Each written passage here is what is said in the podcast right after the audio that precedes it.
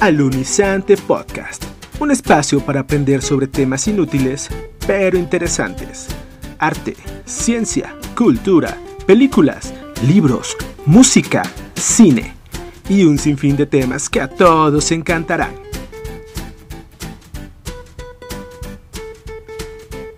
Alunizante Podcast. Comenzamos.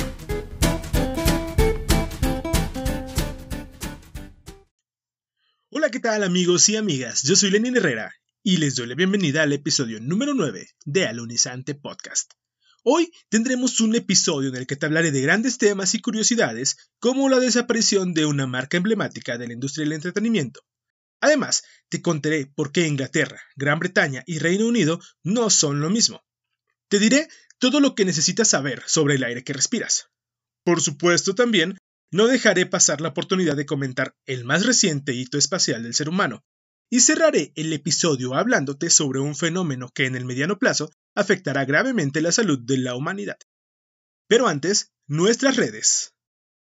Recuerda que puedes ponerte en contacto conmigo y contarme lo que se te dé la gana a través de nuestros canales de comunicación. Búscanos como Alunizante Podcast en Facebook e Instagram y como arroba alunizantep en Twitter. También puedes enviar un mensaje vía Telegram buscando el user arroba alunizantepodcast, todo junto o vía WhatsApp al número 2282 19 50 25. Si me escuchas fuera de México, antepon el código de área más 52 2282 19 50 25. Ahora sí, dicho lo dicho, vayamos a lo que nos interesa. Comenzamos. Alunizante Podcast, un podcast alucinante.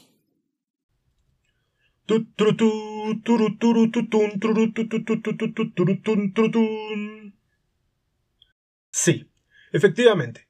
Como seguramente ya adivinaste, ese fue el jingle que funcionaba como opening durante mucho tiempo para los estudios 20th Century Fox al principio y después 21st Century Fox. Estudios que produjeron muchas de las películas que se volvieron referencia obligada de la cultura pop. Desde la saga de Alien a las películas de Depredador, desde las diversas versiones de Doctor Dolittle hasta El planeta de los simios, desde Alvin a las ardillas a la era del hielo.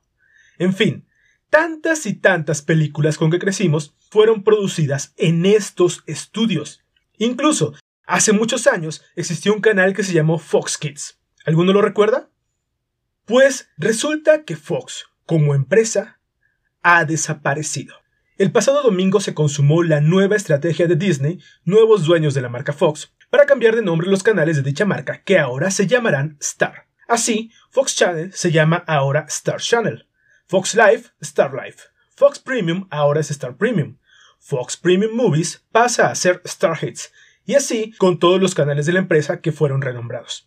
Los que no cambian su nombre son los canales FX, FXM, FXX y Cine Canal, que conservan su denominativo tal y como está hasta ahora. Este cambio se suma al renombramiento de los estudios 20th Century Fox, que hace pocos meses pasaron a denominarse simplemente 20th Century Studios, eliminando la palabra Fox del nombre. La buena noticia es que todos los contenidos, programas, series y películas que pasaban en Fox los podremos seguir viendo tal y como antes, ya que lo único que cambia es el nombre.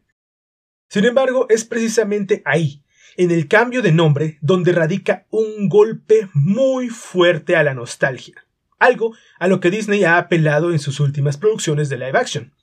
La nostalgia. Y bien, ¿qué es lo que pasará ahora con los usuarios de Fox Premium? Pues podrán seguir viendo los canales desde su televisión, ya que los contenidos, como lo mencioné hace un momento, serán los mismos. Sin embargo, desde diciembre ya no tienen acceso a los servicios on demand, toda vez que la compañía eliminó las aplicaciones de las diversas tiendas electrónicas, así como de su website. Aún así, en México puedes utilizar el servicio On Demand de Star si eres usuario de Total Play y tienes contratado el servicio Star Premium, aunque solo lo podrás ver a través de la caja decodificadora provista por la empresa y en Standard Definition. Es decir, no hay una versión HD y obviamente la definición no es la óptima. Pero, ¿qué pasará con las personas a las que nos gusta mirar contenidos en streaming? Es oficial que Disney lanzará el servicio de Star Plus en Latinoamérica en junio de este año como una suscripción independiente de Disney Plus. Aún no se sabe cuál será el costo, pero se espera que la compañía lance un plan bundle que incluya ambas suscripciones a un precio menor al de contratarlas por separado. Aunque no se sabe muy bien todavía cómo afectará eso a los que contrataron, contratamos Disney Plus con precio especial de un año por adelantado.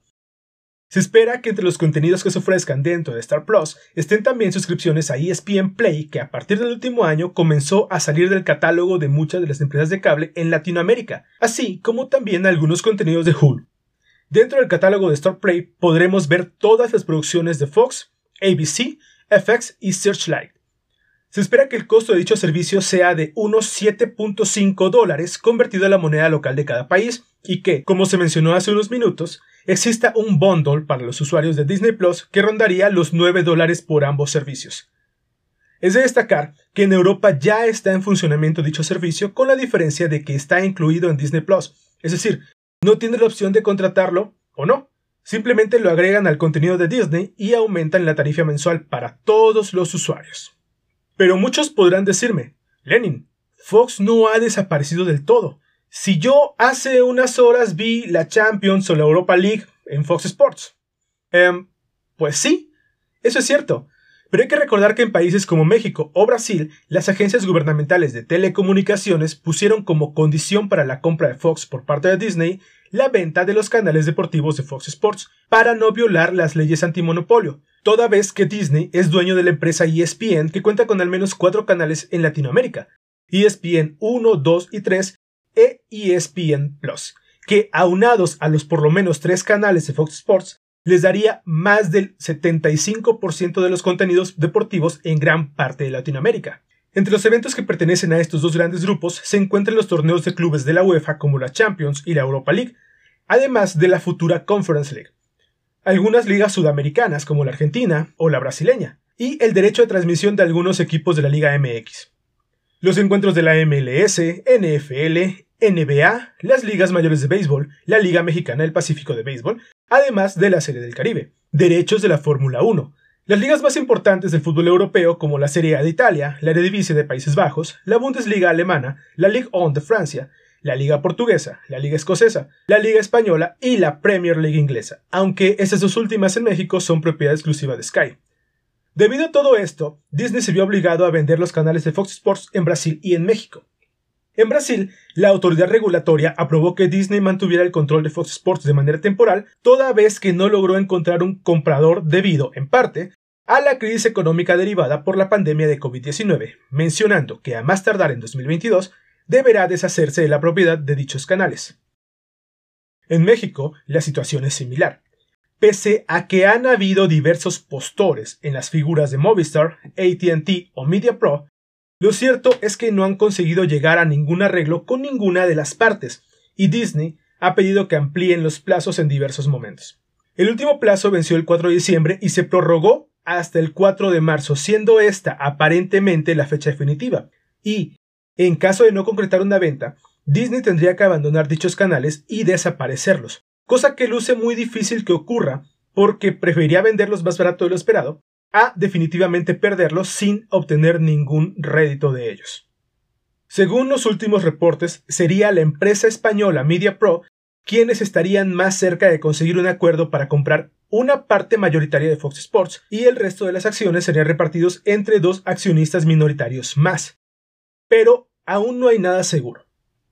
Cuando esto ocurra, en caso de que ocurra, lo más probable es que Fox Sports cambie de nombre, sepultando así de una vez y para siempre el buen nombre de la compañía de entretenimiento Fox, al menos en México. Para recomendarte una película.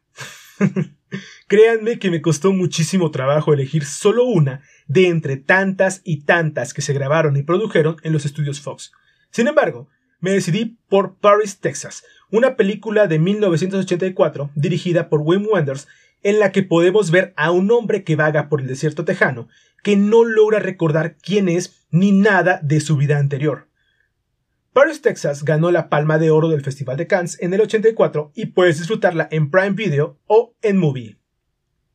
Y tal y como me pasó con la película, recorrer las producciones de los estudios Fox o Searchlight trajeron a mi mente un sinfín de grandes soundtracks hechos ex profeso o no para el film en cuestión.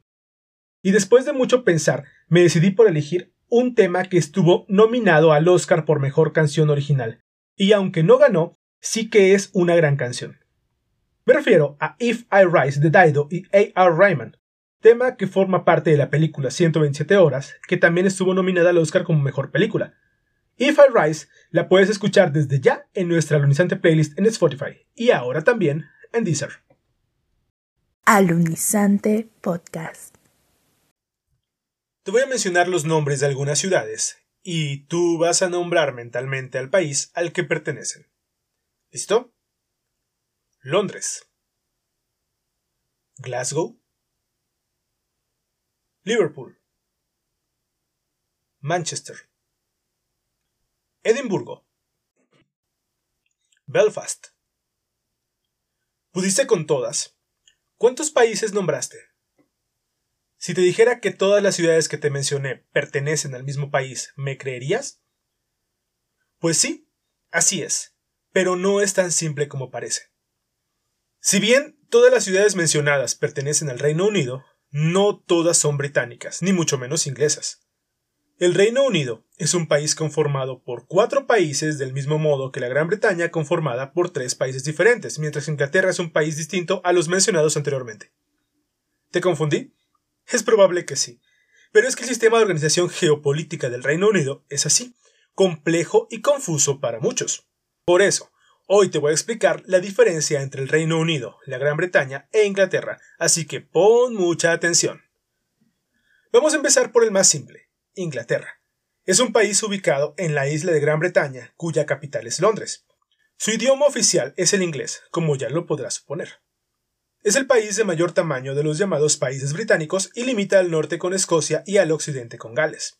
En Inglaterra se encuentran las ciudades de Liverpool y Manchester, mismas que al principio del segmento te mencioné, además por supuesto de su capital Londres.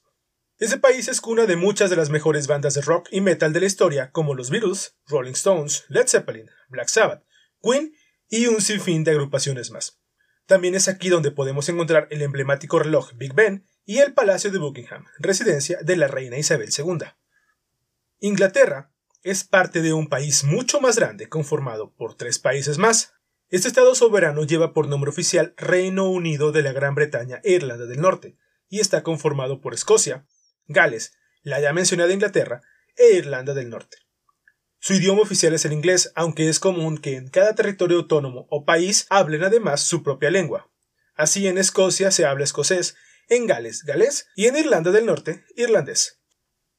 Estamos acostumbrados a que a los ciudadanos de este país se les llame británicos, y es que ese es el gentilicio oficial. Sin embargo, en esencia, los norirlandeses no son británicos, puesto que no están en la Gran Bretaña. Y es que la Gran Bretaña no es lo mismo que el Reino Unido. Verás, el Reino Unido es un estado insular, es decir, está compuesto por islas, de las cuales la de mayor tamaño es conocida como Gran Bretaña, que es donde se ubican Escocia, Inglaterra y Gales, mientras que Irlanda del Norte ocupa la parte noreste de la isla de Irlanda. Por eso es que decimos que Irlanda del Norte no es esencialmente británica, ya que no está dentro del territorio de la Gran Bretaña. Lo sé, es algo complejo, pero así es. Entonces, repasemos.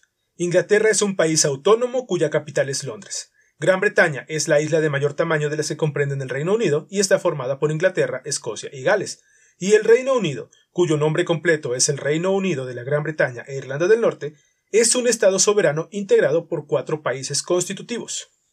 Todos los ciudadanos del Reino Unido son considerados británicos y tienen los mismos derechos. Sin embargo, existen ciertos sentimientos nacionalistas en tres de los cuatro países que lo conforman Gales, Escocia e Irlanda del Norte, ya que consideran que los ingleses se han olvidado de sus derechos como país autónomo y que los han hecho a un lado, además de que piensan en Inglaterra como un país invasor de su territorio que ha menospreciado sus costumbres, lenguas y cultura propia y ha querido introducir la cultura inglesa a la fuerza. Por ello, los tres territorios mencionados han intentado independizarse del Reino Unido por diversas vías, desde los referéndums constitucionales hasta los movimientos separatistas armados, de hecho, es probable que en el futuro cercano el Parlamento escocés intente un nuevo referéndum independentista, toda vez que el último, organizado en 2014 con este fin, ganó la opción de mantenerse dentro del Reino Unido para conseguir la permanencia en la Unión Europea. Sin embargo, con la consumación del Brexit, Escocia volvería a intentar una decisión de la corona británica y una posterior adhesión a la Unión Europea. Pero, ¿por qué este sistema complejo de organización? Para entender esto hay que remontarnos hasta la Edad Media, cuando los territorios de las Islas Británicas estaban en disputa entre normandos, sajones, algunos pueblos celtas, y soportaban además las incursiones vikingas con fines de saqueo. Incluso estos últimos llegaron a establecer centros urbanos en algunas ciudades de Escocia e incluso de Inglaterra. Después de muchos años de enfrentar los atroces ataques vikingos, los normandos y sajones se alían para enfrentarse a los invasores y crean una especie de mancomunidad entre los reinos de Escocia e Inglaterra. Para ese entonces, te estoy hablando del año 1707, el reino de Inglaterra ya había conquistado y anexado por la fuerza al reino de Gales y al reino de Irlanda. En fin, como te decía, el 1 de mayo de 1707, Escocia e Inglaterra firman lo que se denominó el Acta de Unión, que marca el inicio del Reino de Gran Bretaña, en la que se establece la unión de ambos reinos con el fin de preservar el control y soberanía de sus territorios. Para principios de 1800 se le otorga un cierto nivel de autonomía a Irlanda, hasta entonces estado vasallo de Inglaterra, y se le concede formar parte del ahora llamado Reino Unido de la Gran Bretaña e Irlanda, pero ahora con ciertas libertades para tomar decisiones independientes a la Corona de Londres, aunque seguía siendo un Estado vasallo. Así permanecería la organización británica hasta el año de 1921, cuando, como producto de la Guerra de Independencia Irlandesa, se firmó el Acta de Gobierno de Irlanda ratificada por el Tratado Anglo-Irlandés, en el que se estipulaba, en primera, la partición de la isla de Irlanda en dos grandes fracciones, Irlanda del Norte, que seguiría perteneciendo a la corona, e Irlanda del Sur o República de Irlanda, que adquiría su independencia del Reino Unido, mismo que ahora pasaría a llamarse Reino Unido de la Gran Bretaña e Irlanda del Norte. Desde esa fecha y hasta nuestros días, el Reino Unido no ha sufrido grandes cambios. Y conste que digo Reino Unido y no Imperio Británico, que son dos entidades políticas diferentes que no deben confundirse.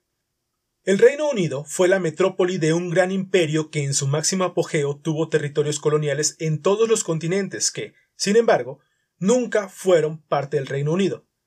Dichos territorios coloniales fueron adquiriendo independencia del imperio principalmente a lo largo del siglo XX. Sin embargo, la mayoría de ellos siguen perteneciendo a una asociación político-económica llamada Mancomunidad de Naciones o British Commonwealth, en la que, entre otras cosas, se acepta como jefe de Estado al monarca británico, es decir, Isabel II. Es por eso que podemos decir, por citar un ejemplo, que Australia tiene un jefe de gobierno en la figura de su primer ministro, pero su jefe de Estado es la reina Isabel. Y lo mismo ocurre con la mayoría de los estados integrantes de esta organización.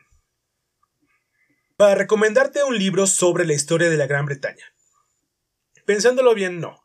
Te voy a recomendar no uno, sino dos. El primero es un ensayo del escritor británico Isaac Asimov, llamado La formación de Inglaterra. Este libro forma parte de la serie de Historia Universal de Asimov, en la cual el autor hace un recorrido por la historia de diversos países en momentos históricos específicos. En este caso, como su nombre lo indica, sobre Inglaterra. En español es editado por Alianza Editorial y puedes encontrarlo en formato físico con relativa facilidad en librerías de prestigio por un precio que ronda los 12 a 15 dólares.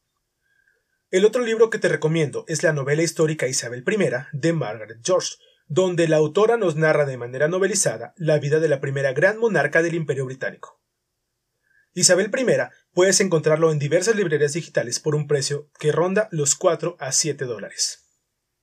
Y hace unos minutos te mencioné que el Reino Unido es cuna de muchas de las bandas más influyentes del mundo, así que una canción de una de estas bandas está a punto de entrar a nuestra alunizante playlist.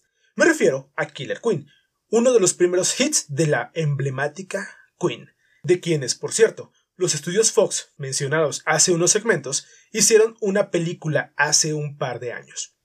Disfruta de Killer Queen, que ya se encuentra incluida en nuestra playlist, y puedes escucharla en Spotify, y ahora también en Deezer. Desde España escucho Alunizante Podcast. ¿Y vosotros? Qué bonito es ver un jardín bien cuidado, con hermosas y olorosas flores, plantas de color verde y quizá hasta uno que otro árbol frutal. Estar en un jardín nos llena de vida, de frescura, y produce un aire mucho más limpio.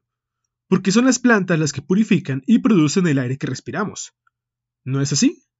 En parte sí, aunque no son precisamente ellas las que hacen las veces del pulmón del planeta, ni tampoco los grandes bosques ni selvas tropicales. ¿Te apetece saber quiénes son los grandes productores de oxígeno respirable en nuestro planeta? Estás de suerte, porque en los próximos minutos te hablaré de ello. Primero que todo, debemos puntualizar un dato importante. ¿Es realmente oxígeno lo que respiramos? En parte sí, pero no exclusivamente. El aire que respiramos es una mezcla de diversos gases, de los cuales el de mayor concentración es el nitrógeno, seguido por el oxígeno, y bajas concentraciones de dióxido de carbono, neón, helio, argón y otros gases. Entonces, ¿por qué decimos que respiramos oxígeno? Porque en realidad así es. Pese a que este elemento no es el que más presencia tiene en el aire que respiramos, sí es el encargado de alimentar a las células y a la sangre. Nuestros pulmones se encargan de filtrar el aire que ingresa a nuestro cuerpo y solo envía oxígeno hacia nuestra sangre para favorecer su nutrición. Luego entonces, sí respiramos oxígeno. ¿Y de dónde sale el oxígeno que respiramos? El oxígeno es el residuo de un proceso que llevan a cabo algunos organismos llamada fotosíntesis, que consiste, básicamente, en convertir la luz solar en glucosa que proveen de energía a dichos organismos. Como resultado de este proceso, se obtiene oxígeno como subproducto de desecho, más precisamente oxígeno molecular u O2. El O2 se libera y sube para combinarse con otros gases presentes en la atmósfera, formando el aire respirable. Entonces, ¿cuáles son estos organismos productores de oxígeno? Como bien te dije, no son las plantas los pulmones del planeta, pero eso no quiere decir que no produzcan oxígeno. Todas las plantas verdes lo producen porque fabrican su propio alimento a través de la fotosíntesis. De hecho, su color se lo deben a un pigmento llamado clorofila, que es el encargado de absorber la energía luminosa proveniente del sol para convertirla en energía química que podrá sintetizarse y convertirse en glucosa. Pero plantas y árboles no son los únicos que contienen clorofila y realizan fotosíntesis. Hay otros organismos que viven en otro tipo de ecosistema que también llevan a cabo este proceso las algas verdes. En efecto, las algas verdes, que no son plantas, ya que si recuerdas tus clases de biología de la secundaria, no pertenecen al reino plantae, sino al protista. Ellas son el verdadero pulmón de la Tierra, produciendo, hmm, agárrate, hasta el 85% del oxígeno que hay en la atmósfera, más de tres cuartas partes. Pero esto no quiere decir que debamos descuidar los bosques, para nada. Lo que no debemos hacer es pensar que son ellos los principales responsables del oxígeno respirable. Sin embargo, sí producen grandes concentraciones de este gas y nos ayudan a limpiar el aire en algunas zonas urbanas. Pero, ¿por qué las algas si ellas viven en el mar, no? Como te mencionaba hace un momento, las algas verdes y ciertos organismos que se encuentran en el fitoplancton son autótrofos, es decir, producen su propio alimento y lo hacen a través de la fotosíntesis. De hecho, es muy probable que estos seres elementales, o al menos algunos de sus antepasados primitivos, hayan sido los responsables de lanzar grandes cantidades de oxígeno a la atmósfera para convertir aire tóxico en la mezcla respirable que tenemos hoy en día. Se calcula que este proceso ocurrió hace unos 2.400 millones de años y recibe el nombre de gran oxidación. Porque, déjame decirte que antes de eso, el aire de la atmósfera terrestre estaba llena de sulfuros y otros gases pesados que hacía imposible que seres aerobios, es decir, que respiran oxígeno, pudieran desarrollarse.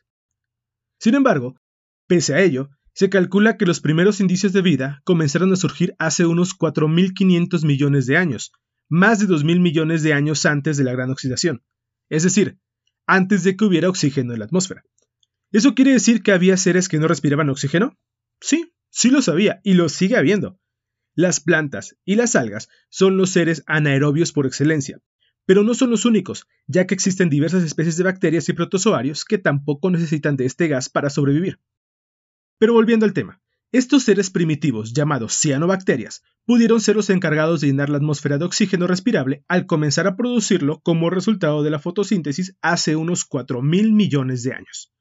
Por cierto, aquí Quiero abrir un paréntesis, ya que científicos de la Universidad de Bremen, en Alemania, han logrado cultivar cianobacterias en un ambiente muy similar al de Marte, y ello abre la posibilidad a una eventual misión para conseguir crear una atmósfera respirable en aquel planeta. Sin embargo, esto no será sencillo ni pronto, como ya te explicaré dentro de un par de segmentos. Entonces, ya aprendiste de qué gases está compuesto el aire que respiras, quiénes son los principales responsables de producir oxígeno respirable y cómo fue que la Tierra comenzó a llenarse de oxígeno.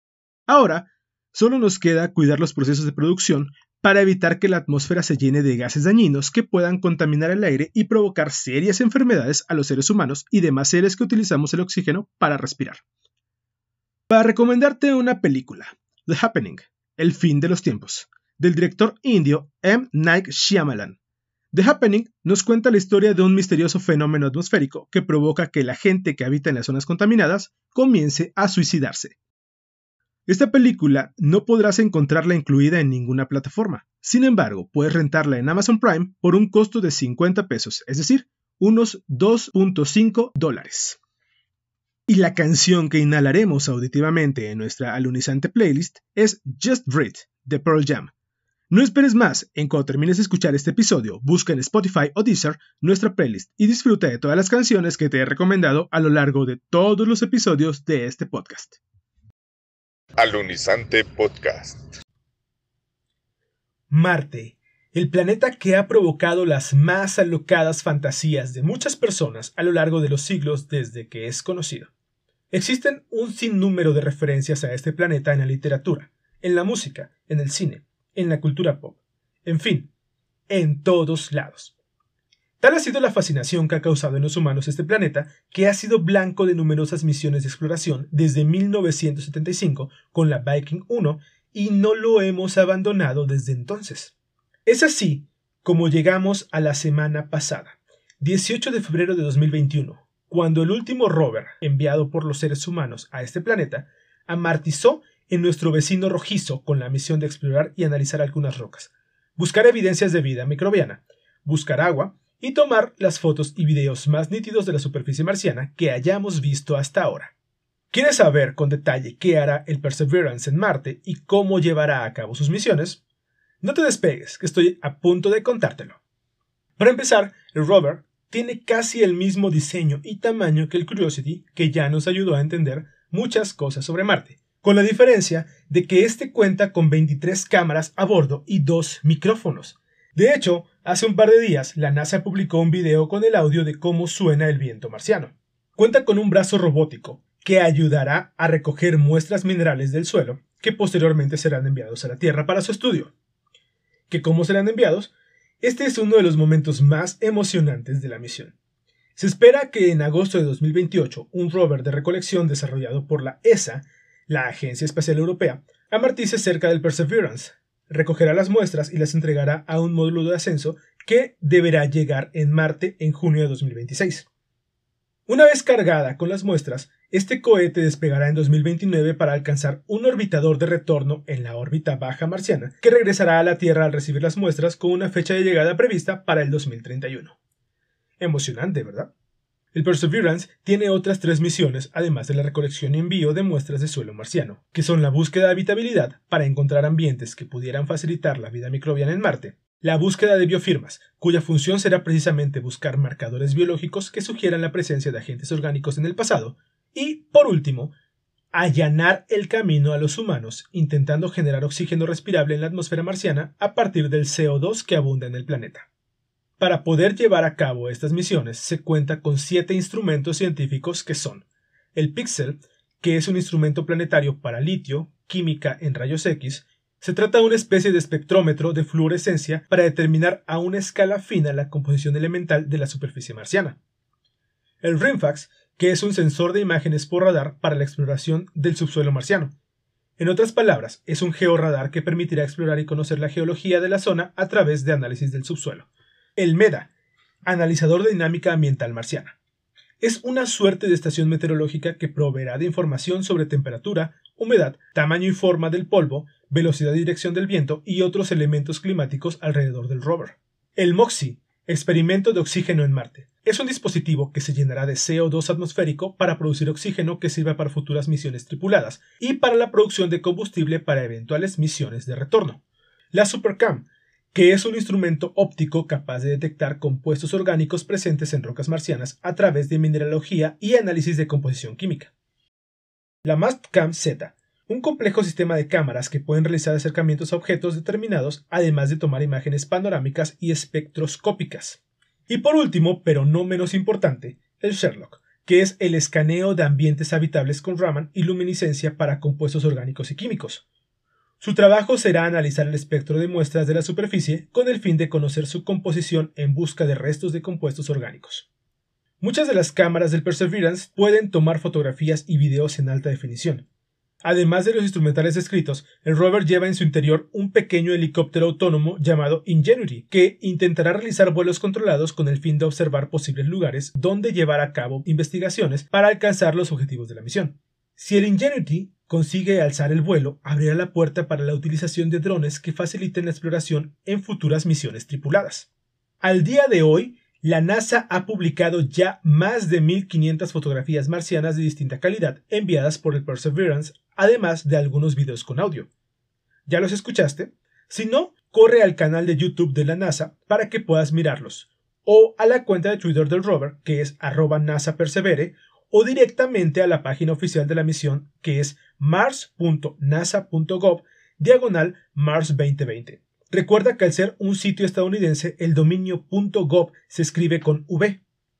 En las redes sociales del podcast estaré publicando también algunas fotografías y videos del rover en los próximos días, así que también puedes estar atento ahí. Ya conoces las misiones e instrumentos del Perseverance, Ahora voy a aclarar algunos bulos que he leído en últimos días en diversos medios y redes sociales. En primer lugar, el Perseverance no tiene la misión de comenzar la terraformación de Marte, y mucho menos para que se vuelva un planeta habitable en 2031. Si bien es cierto que sí es viable la terraformación de planetas rocosos como Marte, es una tarea que es imposible de hacer en una década. De hecho, lo más probable es que nos lleve unos cuantos miles de años, lo que sí está planeado es mandar una misión tripulada en la década de 2030 para hacer exploraciones y experimentos presenciales. Leí también que la NASA está planeando en conjunto con Elon Musk el despliegue de una base marciana con el fin, nuevamente, de colonizar el planeta. Para empezar, eso sería algo demasiado costoso y muy poco práctico, al menos de momento. Lo que sí está en planes es el montaje en la Luna de una base de investigación con una posible plataforma de lanzamiento que abarate costos para eventuales misiones de exploración que no estaría permanentemente poblada y funcionaría de la misma manera que la única base que tenemos más allá de nuestro planeta, la Estación Espacial Internacional. Hoy estamos un poquito más cerca de alcanzar nuestros sueños interestelares. El hombre ha dado un salto gigantesco con miras a pisar por primera vez un planeta diferente al de su origen, y la humanidad está atenta a los avances. El futuro es esperanzador. Amigo podescucha, tú sabes, porque lo he confesado en episodios anteriores, que me fascina la exploración espacial y la ciencia ficción. Por eso me voy a permitir recomendarte no solo un libro, sino también una serie que hablan de Marte y que nos hace pensar un poco en la misión del Perseverance.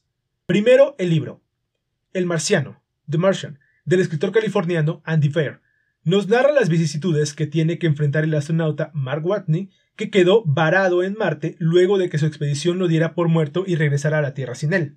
Ya sé, ya sé, esto te suena a película, y es porque Ridley Scott, uno de mis directores favoritos, adaptó el libro a una película, muy bien adaptada, por cierto, protagonizada por Matt Damon. The Martian es un libro que puedes conseguir en formato físico en Amazon por 395 pesos, es decir, unos 19 dólares, o 119 pesos en su formato digital para Kindle, que son poco menos de 6 dólares. Y la serie que quiero recomendarte hoy es nada menos que The Expanse, que nos cuenta la historia de un futuro distante en el que se han colonizado ya varios planetas del sistema solar. Sin embargo, Marte y el sistema binario Tierra-Luna están en constantes tensiones que amenazan con desatar una guerra interplanetaria. Y atrapados en esta tensión están los cinturinos, que son habitantes del cinturón de asteroides ubicado entre Marte y Júpiter. The Expanse es una serie que puedes disfrutar en Amazon Prime Video. Y la canción que viajará desde Marte para aterrizar en nuestra alunizante playlist no podía ser otra que Starman de David Bowie, que además es una canción que Andy Fire utiliza en The Martian y que Ridley Scott también introduce en la película. Así que está totalmente dentro del contexto de nuestro segmento de hoy. ¿La quieres escuchar? Una vez que termine este episodio, busquen Spotify o Deezer Alunizante Playlist y dale play para escuchar esta y todas las canciones que te he recomendado a lo largo de los episodios de Alunizante Podcast. Desde Colombia, yo escucho Alunizante Podcast. Un antibiótico es un medicamento utilizado para evitar la propagación de infecciones bacterianas en personas y animales. Cuando estamos enfermos o nos sentimos mal, vamos con el médico y si tenemos una infección, nos recetará un antibiótico que atacará a la bacteria causante de nuestra enfermedad. Pero ojo, los antibióticos solo son efectivos ante agentes patógenos vivos, específicamente las bacterias. Digo esto porque los virus son seres que no encajan en la definición de ser vivo de acuerdo con las convenciones científicas y los antibióticos no los afectan. Para eliminar infecciones por virus existen los antivirales. No debemos confundir estos términos. Existen dos tipos de antibióticos, los bactericidas como la penicilina o el cefalosporin, que, como su nombre indica, mata a la bacteria atacando su pared celular y destruyéndola, provocando su muerte. Como para que suceda una infección es necesaria la acción de millones de bacterias, es menester una exposición prolongada al antibiótico para que pueda tener efectos favorables. Por eso es que tu médico te dice que la tomes cada X cantidad de horas por X cantidad de días. El segundo tipo de antibiótico son los bacteriostáticos, como la tetraciclina o la eritromicina, cuya función es bloquear la reproducción y crecimiento de las bacterias, impidiendo así su desarrollo en el cuerpo y evitando que la infección siga su curso. Con la disminución de bacterias activas, la infección pierde fuerza y permite al sistema inmunológico actuar y eliminar por completo la infección. Existen antibióticos de amplio espectro que pueden combatir diversos tipos de bacterias patógenas y también los hay de uso focalizado o específico que solo combatirán a especies determinadas. Dependerá del médico decidir qué fármaco te ordenará basándose en el tipo de infección que presentes y la dosis que deberás tomar.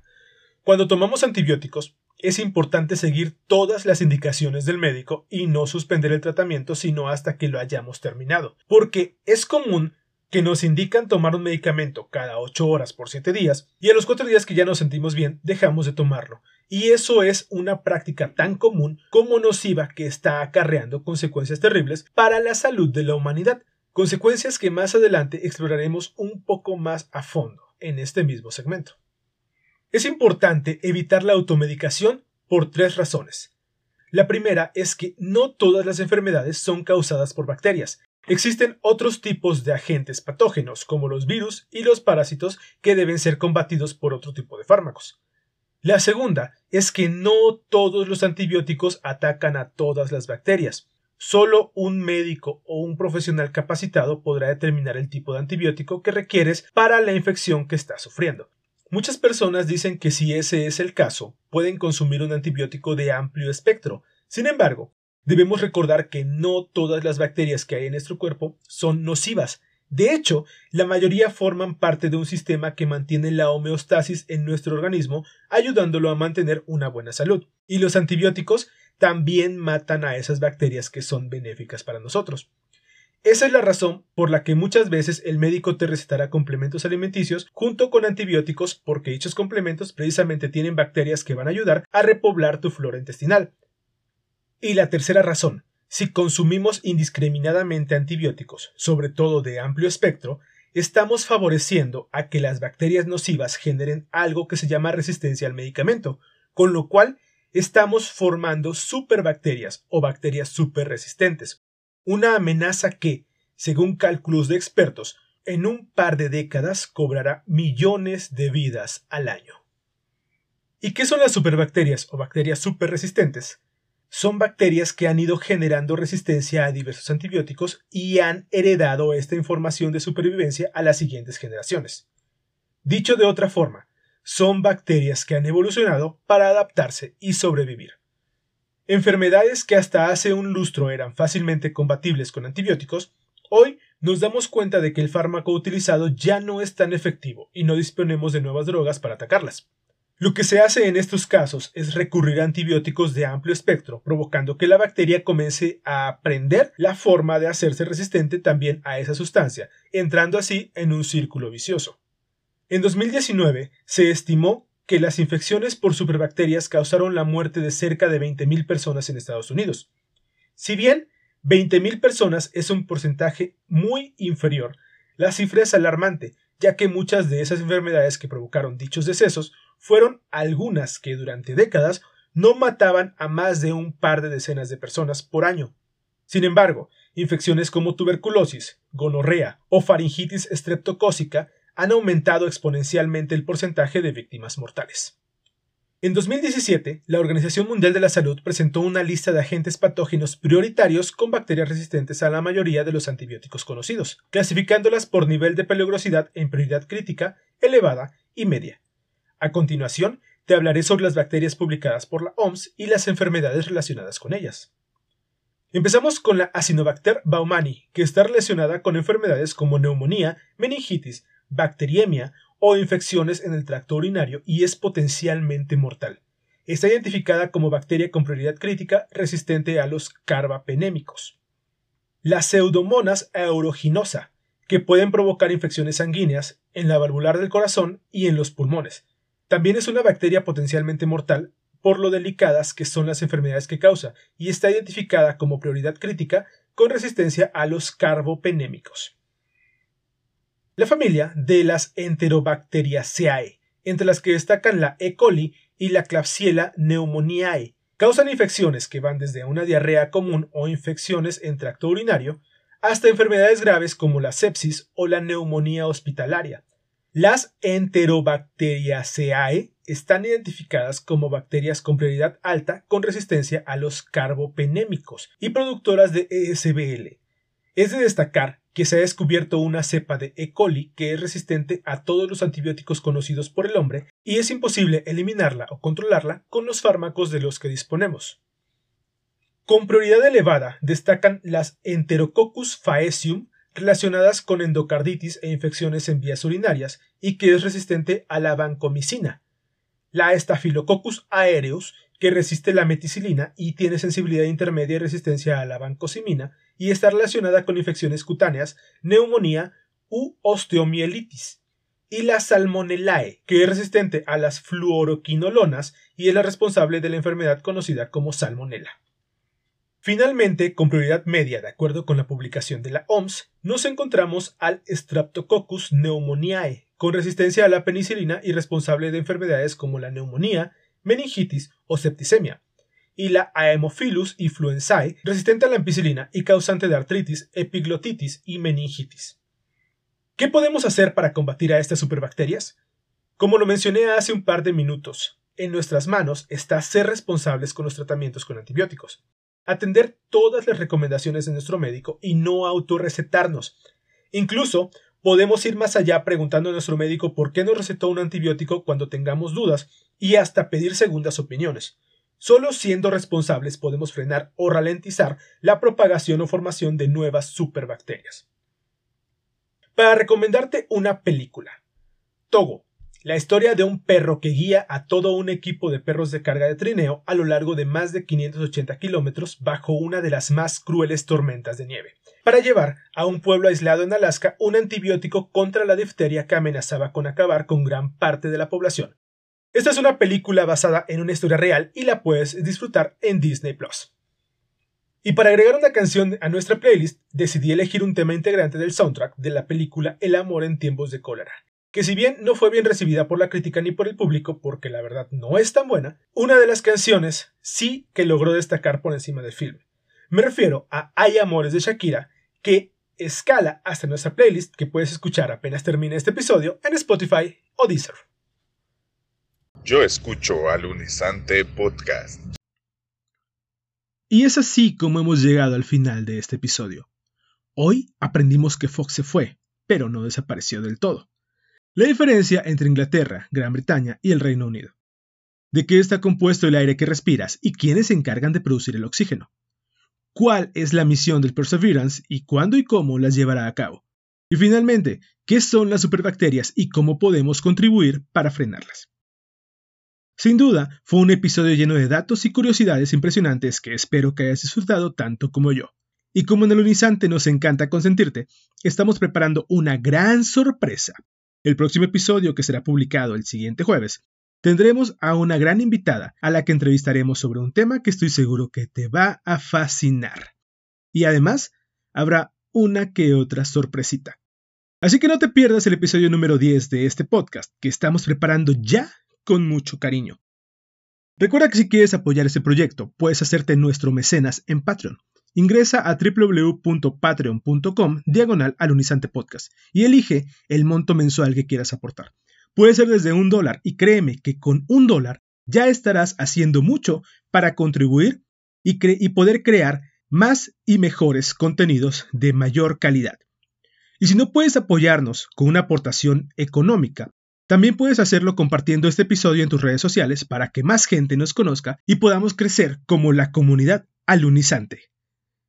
Te invito también a escuchar la playlist que vamos creando episodio con episodio con canciones relacionadas con cada tema del que te he hablado a lo largo de la historia de este espacio.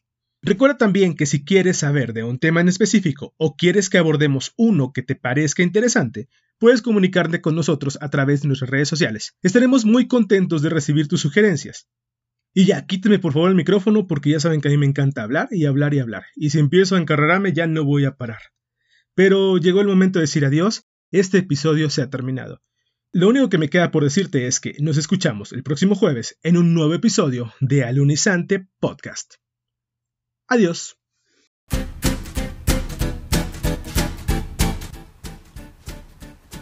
Esto fue Alunizante Podcast, un espacio para aprender sobre temas inútiles pero interesantes. Descubre un nuevo episodio todos los martes a través de la plataforma podcasting de tu preferencia y síguenos en nuestras redes sociales, Facebook, Instagram y Twitter. Encuéntranos como Alunizante Podcast.